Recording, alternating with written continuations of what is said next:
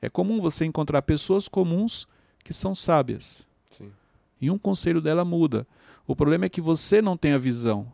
Às vezes você tem um sábio no, no seu caminho, um sábio entre os seus amigos, mas você não olha para ele como sábio.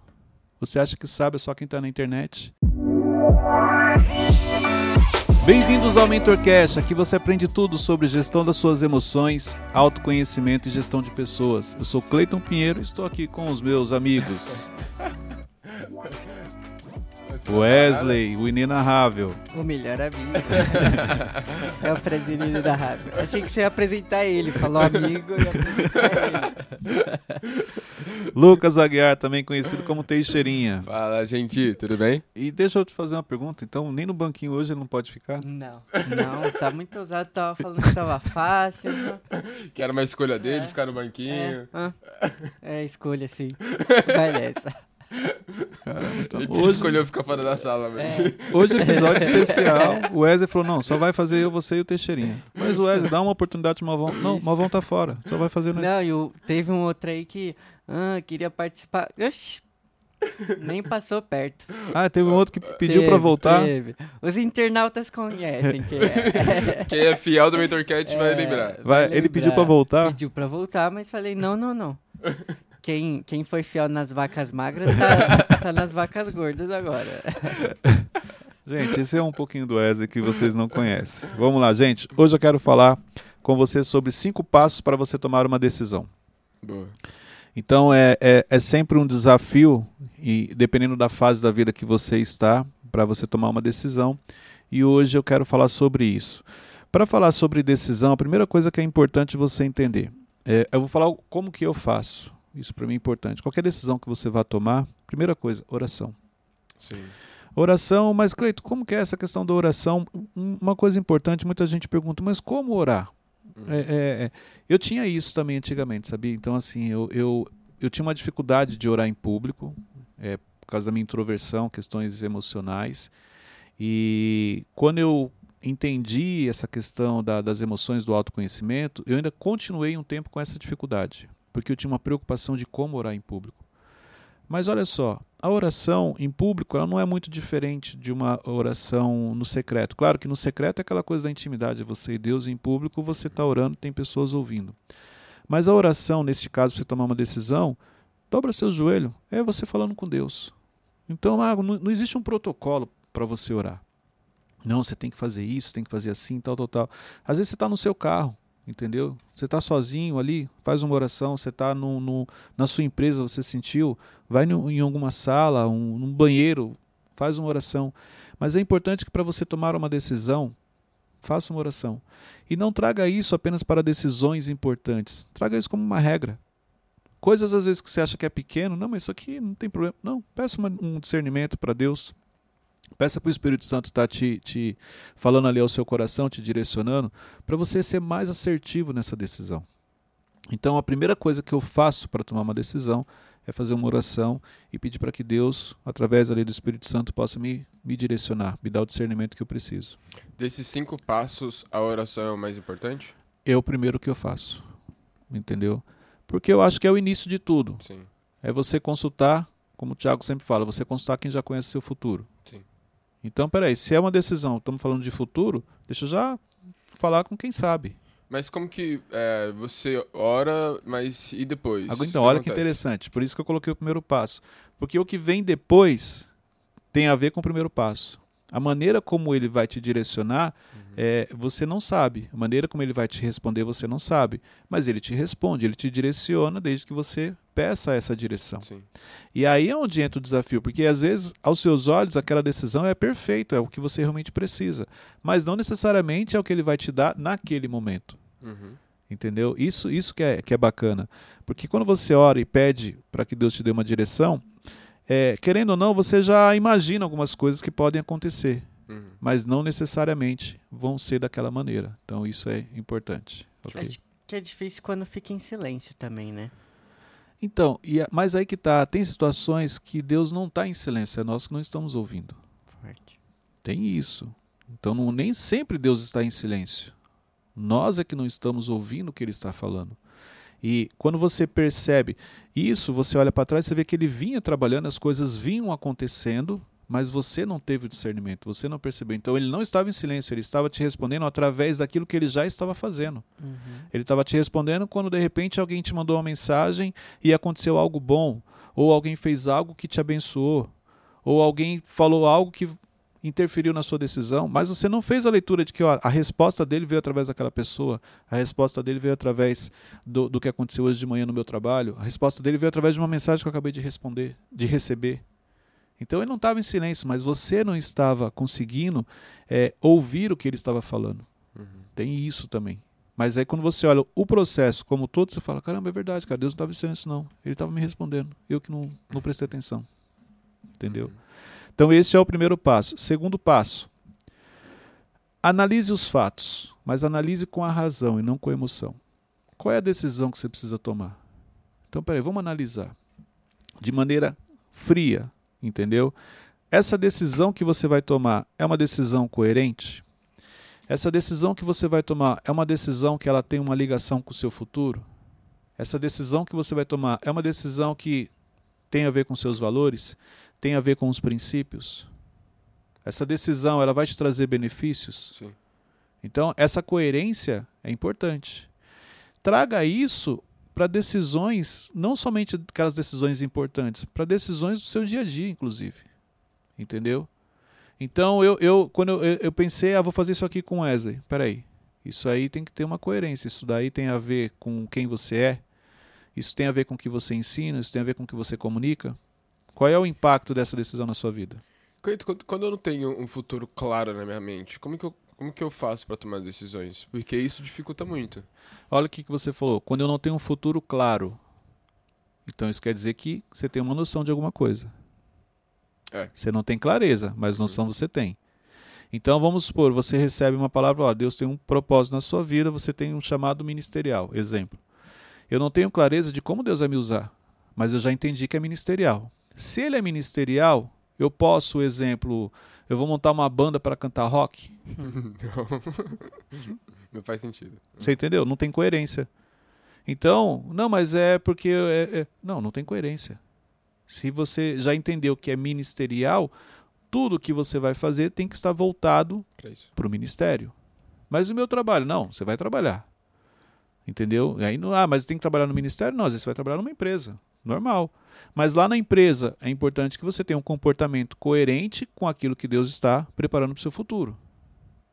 Deus já te mostrou, já te deu uma noção. Você tem uma noção do que ele vai fazer. Então comece a ter coerência com seus atos de hoje para poder não impactar lá no futuro. Eu estava falando com um amigo e ele falou assim que ele recebeu uma palavra ele tomou posse daquela palavra, ele, ele, ele sabe que Deus falou com ele, e de, a partir disso ele começou a tomar cuidado com algumas decisões que ele tomava. Olha para você ver, isso é visão de futuro. Sim. É você realmente acreditar. Com coisas que ele fazia hoje, porque ele já estava se imaginando lá na frente e as pessoas querendo usar as coisas que ele fazia hoje para usar contra ele. É mais ou menos isso que eu Uhum. acabei de falar. E na hora que ele falou, eu falei: caramba, olha só, isso é visão de futuro. Uhum. Porque ele já se enxergou no que Uhum. Deus falou. Se você perguntar, ele não tem clareza. Ele não sabe onde vai ser, como vai ser, mas ele entendeu. Então, tudo que ele faz hoje, ele já se preocupa e já fica imaginando: mas e amanhã, quando eu estiver nessa posição? Será que não vão pegar isso aqui e vão me usar? Vão usar contra mim? É mais ou menos isso que tem que fazer. Peraí, Deus falou que eu tenho um chamado ministerial. Peraí, ficar falando mal das pessoas é legal? Não, não é, então eu não posso fazer. Peraí, então faz o seguinte: eu vou sair nos bancos, vou pegar um monte de empréstimo não vou pagar ninguém. Isso é legal? Não, não é, porque lá na frente alguém pode falar assim: ó, Teixeirinha, em 2000 e tanto, estava devendo tanto, pegou o dinheiro e não pagou, deixou a dívida caducar. Você entendeu? Não tem coerência. Então, por isso você tem que fazer essa análise. Claro que aqui a gente está falando de uma decisão bem importante futuro, mas decisões do dia a dia. Sim. Entendeu? Marquei uma reunião com o Teixeirinha. Cara, não, não vou, não vou nessa reunião. Ah, depois eu dou uma desculpa para ele. Peraí, Cleito. Tem coerência essa decisão que você quer tomar com aquilo que você ensina? Isso é um princípio que você está fazendo? Não, não é. Então você não pode fazer isso. Uhum. Então, se eu marquei a minha palavra, eu preciso cumprir. Essa coerência ela é importante. Show. Cleiton, na tomada de decisão, o que, que você enxerga por passo de fé? O passo, o que, que é a fé? A fé é a certeza daquilo que Se espera e não. Exatamente. Isso é o passo de fé. Você não vê, mas você crê, você acredita que aquilo já deu certo. Uhum. Entendeu? Então, a decisão de fé, ela é importante que você primeiro tenha uma palavra.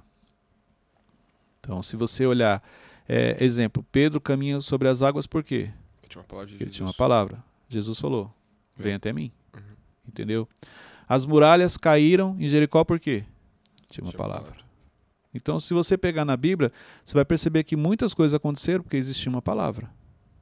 Então, você tem a palavra, é um passo de fé. Mas pode ser, Cleito, mas assim, não tem a palavra, mas é algo que Deus colocou no meu coração e eu sei que foi Deus, eu acredito muito.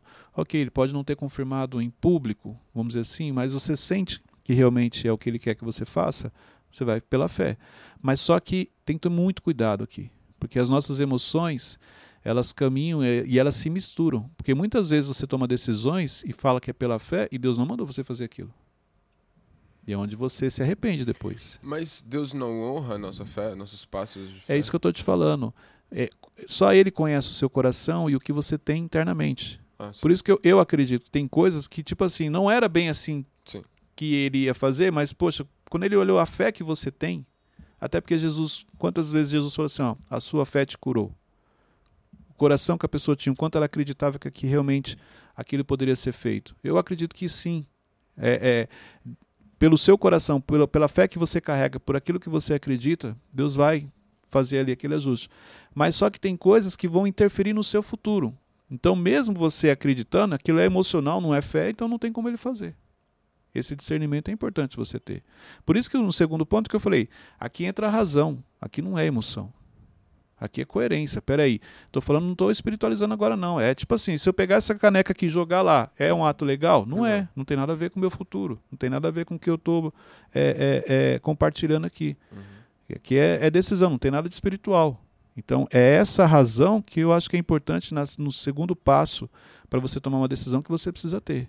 A consequência do que eu estou fazendo, a coerência entre o que eu falo e o que eu faço. Nessa de passo de fé, eu posso estar querendo adiantar um processo? Por quê? Um passo de fé, mas com base na sua emoção. Então, o seu emocional, que aí nesse caso seria o que? A ansiedade daquilo acontecer, você pode sim estar querendo antecipar algo. E, bem, algo. e bênção antecipada se torna maldição. Então, por isso que, ó, passo 2, olha que interessante. Passo 1, um, começa com espiritualidade. Questão espiritual, você e Deus. Passo 2, esquece, razão. Entendeu? Então eu começo espiritual, o 2 não tem nada de espiritual, é razão, peraí. Coerência do, das minhas decisões, coerência do que eu estou fazendo, coerência com o meu futuro, coerência com o meu crescimento. Boa. Não tem nada de espiritual aqui. Entendeu? É coerência, é razão. É o que realmente eu estou vendo, o que realmente eu estou fazendo. Tá? Ponto número 3. Trabalhe a insegurança e o medo. Porque elas vão aparecer. Então, de- dependendo da decisão que você vai tomar, a insegurança e o medo não vão participar. Ok. É uma decisão simples, tal, isso aí não. Ok. Mas tem situações que são decisões importantes e que você vai orar, você vai avaliar a razão e mesmo assim a insegurança vem o medo também e é comum, é comum isso acontecer. Então você precisa aprender a lidar com isso. Igual exemplo, várias fases da minha vida que às vezes o medo vem e eu estou compartilhando com a Luciana ou com alguém mais próximo e falo assim, cara, é o lado ser humano aqui que está com medo. É o lado ser humano que está inseguro. Mas ao mesmo tempo eu tenho uma paz. Essa paz é porque eu tenho certeza que Deus está no controle. Mas o meu lado humano, do- o emocional, ele pode desestabilizar, ele vai aparecer. E aí? E tá tudo bem. Importante que você tenha esse acolhimento das suas emoções, porque você entende cara, como ser humano é normal isso acontecer, acolhi, mas agora deixo embora e continuo seguindo firme. Cleito, eu vou te trazer um cenário aqui, ó. Um amigo seu, né? Não, não, não. Um primo. Ó, por exemplo, a gente tá numa empresa. Aí eu sou o nível 5 aqui. Aí um- eu preciso tomar uma decisão. Até essa decisão chegar em mim, tem que ser uma decisão importante. Ou seja, toda decisão que eu for tomar vai ser importante. E como não. Não, quando você está, exemplo, igual você falou, estou no nível 5. Toda decisão que você toma relacionada à empresa vai afetar no mínimo 4 níveis abaixo. Então. A responsabilidade ela aumenta. Aí não tem decisão que não é. Não é.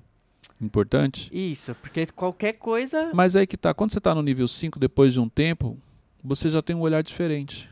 Você já se acostuma a tomar algumas decisões. Pela experiência, né? Por causa da experiência, maturidade. Então existem decisões que no começo você vai falar, caramba, essa decisão é importante, se eu errar eu vou afetar os outros. Chega uma hora que é normal, você, o seu dia a dia, todas as decisões que você toma são importantes. E aí, então, Cleito, como é que funciona?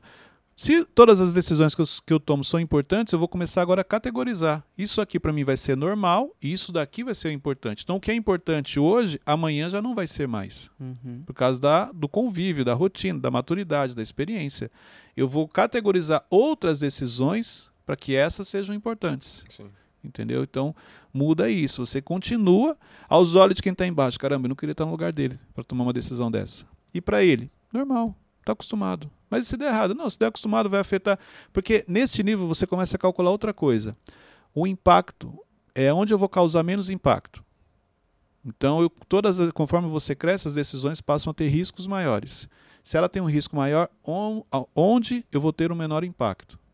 Então a visão muda, porque a pessoa cresceu. Entendeu? Entendi. Ponto número 4.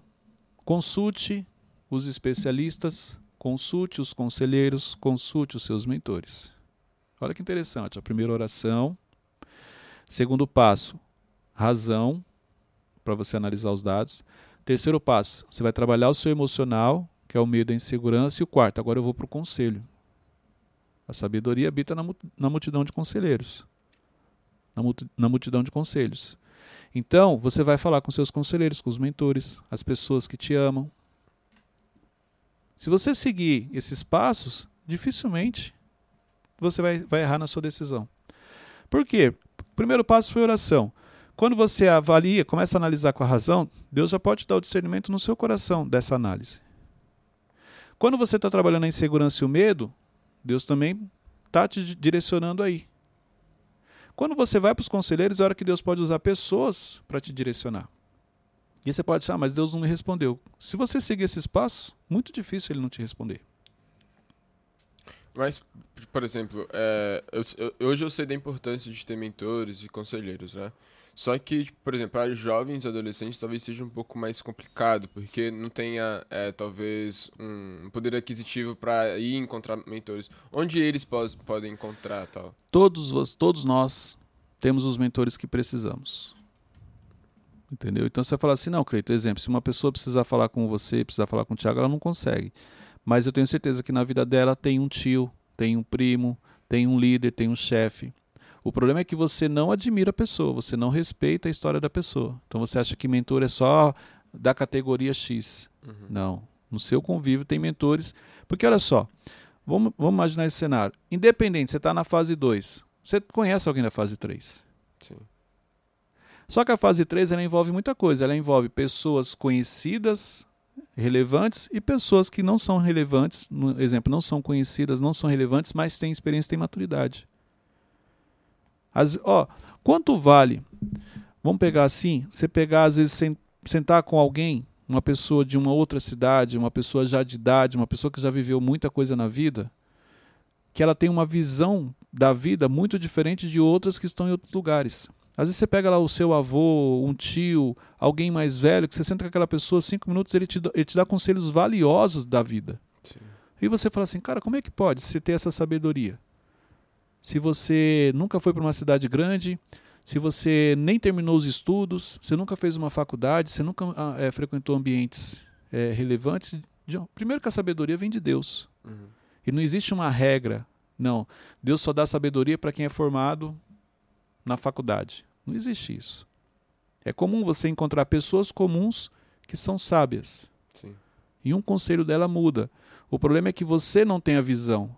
Às vezes você tem um sábio no, no seu caminho, um sábio entre os seus amigos, mas você não olha para ele como sábio. Você acha que sábio é só quem está na internet? Você acha que sábio é só quem aparece na televisão? Você acha que sábio é só quem mora em outro país? E não é. Às vezes o sábio está do seu lado, no seu convívio, faz parte da sua família, é um parente seu e você nunca sentou para pedir um conselho para ele. Então isso aqui é importante. Esteja atento às pessoas que Deus coloca no seu caminho, às conexões que Deus te dá. Então, os conselheiros e mentores, e líderes e pessoas, pode ver, você tem. Você pode não ter o que você gostaria, mas você tem o que você precisa. São coisas diferentes. Eu posso não ter o mentor que eu gostaria, mas eu tenho o mentor que eu preciso para a fase que eu estou. Eu tenho acesso a ele. Eu só preciso pedir ajuda, eu só preciso pedir o conselho e o principal, analisar a direção que ele vai me dar. Eu não estou falando que você tem que fazer o que seu mentor falou, mas você tem que analisar porque o que ele vai falar para você tem coerência, mesmo que você não entenda, é só você ter um olhar diferente e você vai perceber que as coisas vão mudar. Sim. Ok? Uhum. E nós vamos aqui agora para o quinto passo. Quinto passo, você tomar uma decisão, qual que é? E se tudo der errado? Essa é uma pergunta importante diante de uma decisão. Forte. E se der errado? Sabe por quê? Porque é essa pergunta, e se der errado, que vai te trazer a segurança emocional que você precisa. Como assim? Me dá um exemplo de uma decisão, não precisa ser de vocês, uma decisão que você precisa tomar. Me mudo para esse lugar ou não?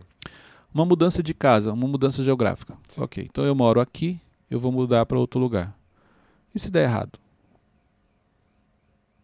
O que, que pode acontecer? Ah, que voltar? É, Você vai deixar as portas abertas de onde você está saindo? sim. Então eu vou voltar. Verdade. Você entendeu? Se der errado, se der errado eu volto. Se tiver que voltar, não tem problema. Ah, aí. Calma. Às vezes a pessoa tá sem opção também. Ou ela vai. Não, aí é zona de expulsão. tem- É diferente. Eu estou falando aqui de decisão. Uhum. Zona de expulsão, você, não, você não, não, não tem escolha. Sim. Você é obrigado a fazer aquilo. Eu falo assim, às vezes você mora num lugar, você tem o sonho duas de morar em opções. outro. Ah, Ah, mas lá eu tenho medo que eu vou pagar mais caro no aluguel. Não, mas lá o custo de vida é maior. Tudo bem, se você for. Se você ficar um mês lá e deu errado, você volta. Só que você não volta da mesma maneira. Você já volta diferente, com outra experiência. Você conheceu um outro ambiente. Você conheceu um outro lugar. Entendeu? Muda, isso muda. A sua experiência, vamos dizer assim, ela é diferente. Então, se em último caso você tiver que voltar, você não volta a mesma pessoa. Você volta com outra visão, você volta com maturidade, você volta com experiência, você volta com aprendizado, que aí eu cometi um erro e aprendi. Mas olha, é muito difícil se você seguir esse espaço, você tomar uma decisão errada. O que você precisa entender é o seguinte: toda decisão que você toma, você busca uma segurança emocional. Aqui, isso precisa ficar claro para você. Onde está a sua segurança emocional? Você quer ver uma coisa? Tem alguma decisão que você precisa tomar? Agora? Ou que você gostaria de tomar? Não, agora não. Mas, mas eu tenho uma. Eu já ia perguntar sobre isso. E se for um negócio? Então, tem algum negócio que você queira fazer? Não, agora. Mas um exemplo. Tá. tem, tem, Tem, tem. beleza. Nossa. Qual é o seu maior medo? Dá errado? Mas o que, que significa dar errado? Ah, fracassar. Tem Ter um prejuízo financeiro? Isso, isso. Então, então isso quer dizer que a sua segurança emocional está nas finanças. É, porque é ela que vai dizer. Se você tá- tivesse 100 mil de recursos no Hum. banco, ajudaria para você tomar essa decisão? Sim. Por quê? Traria segurança emocional, entendeu? Mas, mas mesmo assim não deixa de não dar errado lá na frente. Não, tudo bem, mas emocionalmente você está seguro. Ah, Eu tenho 100 mil no banco. sim. Se esse negócio não der certo, não tem problema. Não vou passar fome. Eu tenho dinheiro para pagar as contas. Entendi. E de onde vem a origem disso é o quê? É porque um dia eu passei fome e não quero passar fome de novo. Não é o caso, estou dando exemplo. Entendeu? Entendi. Uhum. Então a segurança emocional, ó, tá atrelada a uma crença que você carrega, a um gatilho. Entendi. Então se eu tivesse 100 mil no banco, ah, com 100 mil no banco eu tomo uma decisão, Cleiton. Porque se der errado, não, se der errado, pelo menos eu tenho dinheiro para pagar as contas, tenho dinheiro para comer, não vou passar fome. Ó, é onde está a sua segurança emocional. Os- o medo do que aconteça está a segurança emocional. Você quer um outro exemplo de segurança emocional? Você tem medo de fracassar. Por quê? O que meu pai vai falar? O que minha mãe vai falar de mim?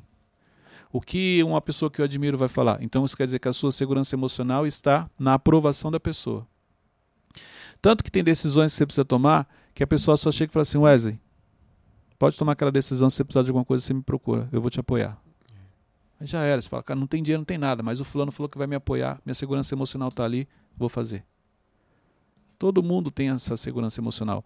Às vezes está no seu cônjuge, às vezes está nos seus pais, às vezes está em alguém que você admira, está em alguém que precisa chegar para você e falar assim, ó, faz isso, porque você tem meu apoio. Aí você fala, agora ninguém me segura, agora eu vou fazer.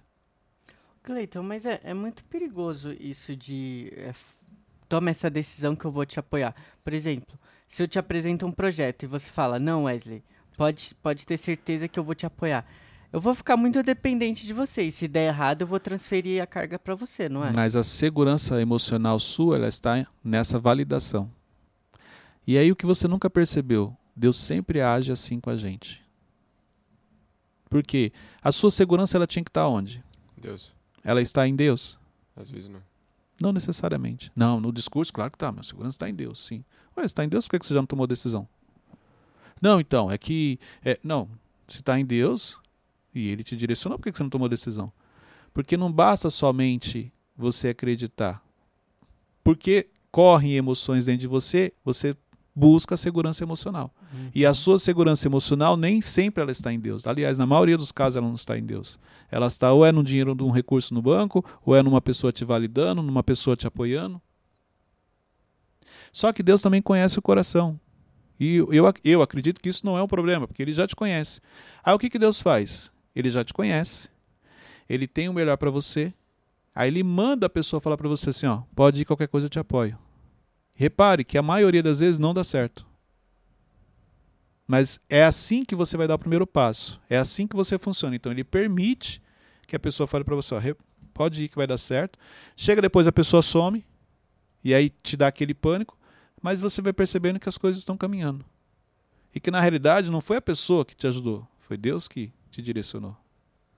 O recurso no banco que era a sua segurança emocional, quando você deu o primeiro passo, sumiu, foi embora, acabou. Aí você fala, aí é loucura, agora como é que eu faço? Mas aí você começa a reparar também que não está faltando nada, que outros recursos estão entrando, que Deus está cuidando. Então Deus permite que você se apegue a algumas coisas para tomar algumas decisões, mesmo você buscando ali a sua segurança emocional, mas no final ele que está à frente de tudo, ele que está cuidando de tudo. Entendeu? Por isso que essa dependência da pessoa de cobrar, ela não vem. Se você não tiver um controle emocional, você pode até falar assim, Cleito, pô, você falou que me apoiar, eu estou aqui, e agora? Mas geralmente, nesses casos, quando você caminha por obediência, você nem chega a desestabilizar emocionalmente, porque você percebe o agir dele e isso te traz uma paz uma tranquilidade. Você acha que quando é, o, o financeiro não é o problema, as pessoas tendem a errar mais, porque ela tá colocando, tipo, não tem problema se der errado, porque aí. Não necessariamente, não é uma regra. Ah, porque eu tenho dinheiro, eu posso errar, não. Pelo contrário, eu acho que quando você tem o financeiro não é um problema, você nem toma as decisões, você continua na zona de conforto. Entendeu? Hum. Tipo assim, cara, o recurso está no banco, por que, que eu vou arrumar um problema para mim? Não, vou tomar essa decisão, não. Deixa do jeito que está. Eu acho que existem decisões que ela, elas precisam ser tomadas porque você não tem outra opção. Eu preciso mudar minha vida, pô. Não posso continuar sendo um sobrevivente. Eu preciso viver em algum momento. Então eu, eu, eu vejo muito mais por esse lado, porque pessoas têm recurso. Claro que não é uma regra e cada um tem um nível de entendimento. Tem pessoas que sim, porque ela tem recurso, ela, ela é mais ousada, mas também tem pessoas que têm recurso e não querem criar um problema, elas continuam na zona de conforto. Então eu, eu observo assim, uhum. entendeu? Então olha só, cinco passos. Primeiro, oração. Sim. Deus vai te responder nessa oração no decorrer desses cinco passos. Segundo, fala. Uma coisa importante também que você fala sobre isso é que Deus, às vezes, ele, ele não. Geralmente ele não responde quando, enquanto você estiver parado. Então, é, é mais tipo, no seu porque, passo de férias. Porque olha só, quando a gente fala de direção, você pede uma direção para Deus, é mais ou menos assim. Parado, ele vai te falar? Não vai. Se você pede uma direção para Deus, qual a primeira coisa que você tem que fazer? Agir. Dá o primeiro passo. Dá o primeiro passo para onde? Para frente. É. Você não vai voltar. É. Entendeu? Uhum. Então, o primeiro passo, conforme você vai dando o primeiro passo, o segundo, o terceiro, ele vai te direcionando. Ele vai falar, ó, entra à direita, entra à esquerda, entendeu? Ele não vai falar para você, ó, você vai dar 10 passos à frente, depois você vira à direita, é 15 passos, não, não é assim. Conforme você está se movendo, conforme você está andando, direcionando, mesmo se você tomar um caminho errado, ele continua te direcionando. Entendeu? Vamos pegar Jonas. Deus falou para ele: vai para um lugar. E ele foi para outro. Não, Deus foi, trouxe ele para onde realmente que ele deveria estar indo. Agora, se Jonas tivesse. Porque olha só, aí você vai falar assim, então, mas Jonas, Cleito, então Jonas, Deus pegou ele parado e mandou, deu uma direção para ele. Não, não é isso. Deus deu a visão primeiro. Depois que Deus deu a visão, aí sim que as coisas foram acontecendo. Conforme a desobediência dele, no final, ele, ele teve que fazer o que Deus queria. Perfeito. Agora, vamos supor que Jonas tivesse ficado parado. Como é que Deus ia mandar ele para outra cidade? Ele estava se movendo, por isso que no final ele foi parar onde realmente Deus queria que ele fosse. Se ele tivesse parado, não tinha como. Uhum. Entendeu? Então, é, Deus te dá a visão de futuro, agora você começa a caminhar, mesmo sem entender, e aí é onde Deus vai te direcionando. É, sobre isso de, de Deus só chama quem está trabalhando, é, tem um fato interessante que até quem não está trabalhando, ele chama para trabalhar. Na parábola dos talentos, tem uma hora que o senhor fala pro seu empregado ir atrás de quem está nas praças, não fazendo nada para ir trabalhar. Exatamente. Então, assim, mas é verdade. Você, você pega qual discípulo estava deitado na rede, Jesus passou, ô, oh, irmão, tá aí deitado, não tá fazendo nada, tá ocupado não? Vamos ali comigo então. Não tem. Uhum. Entendeu? Então, essa questão de você estar em movimento é muito importante para você realmente é, ouvir mais o que Deus está te falando e você caminhar frente a tudo aquilo que Ele tem para você. Este é um ótimo episódio para você assistir mais de uma vez, para você estudar. Você não terminou a lista. Você começou a falar e não. eu te interrompi. Então, mas eu. eu ok, ah, obrigado. Você estava terminando. Este é um ótimo episódio para você assistir com calma, para você estudar mais duas, três vezes. E como o Teixeira lembrou muito bem, cinco passos para você tomar uma decisão. Onde o primeiro passo é oração, depois você vai agir com a razão, você vai analisar o cenário de uma maneira mais fria, Terceiro passo, você vai trabalhar suas emoções, a questão da insegurança e do medo. Quarto passo é o momento que você vai ter o contato com pessoas para entender o que elas pensam, quais são os conselhos que elas, que elas vão te dar. E o quinto passo é você responder uma pergunta simples: e se tudo der errado? E se essa decisão der errado? Quais são as consequências que eu vou sofrer? Esses cinco passos vão te ajudar a ser muito assertivo, porque eu tenho certeza que no decorrer dos quatro passos depois do primeiro, Deus vai te direcionar e vai falar com você. Então, assista mais uma vez, assista em família, até mesmo na empresa. Isso aqui você pode levar para sua empresa e fazer com a sua equipe. Pega esse link, compartilhe nos grupos de WhatsApp, faz a sua inscrição no canal do YouTube, compartilhe o link, deixe lá a sua curtida e marca lá nos seus stories no Instagram, Cleiton C. Pinheiro, Mentorcast Oficial. Alguns a gente vai estar tá repostando. Deus abençoe a todos, até o próximo episódio.